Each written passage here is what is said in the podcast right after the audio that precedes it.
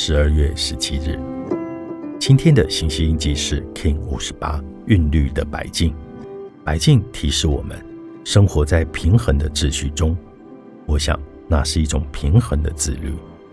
所以，今天是时候，我们来重新检视一下自己的生活，看一看，反思一下，关系与工作，内在与外在，自身与他人，是否协调平衡？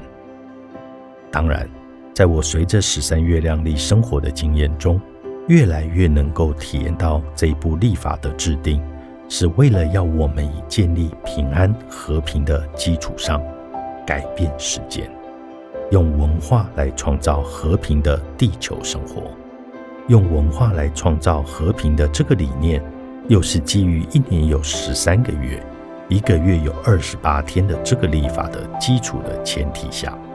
我们可以让生活回归自然且顺应自然。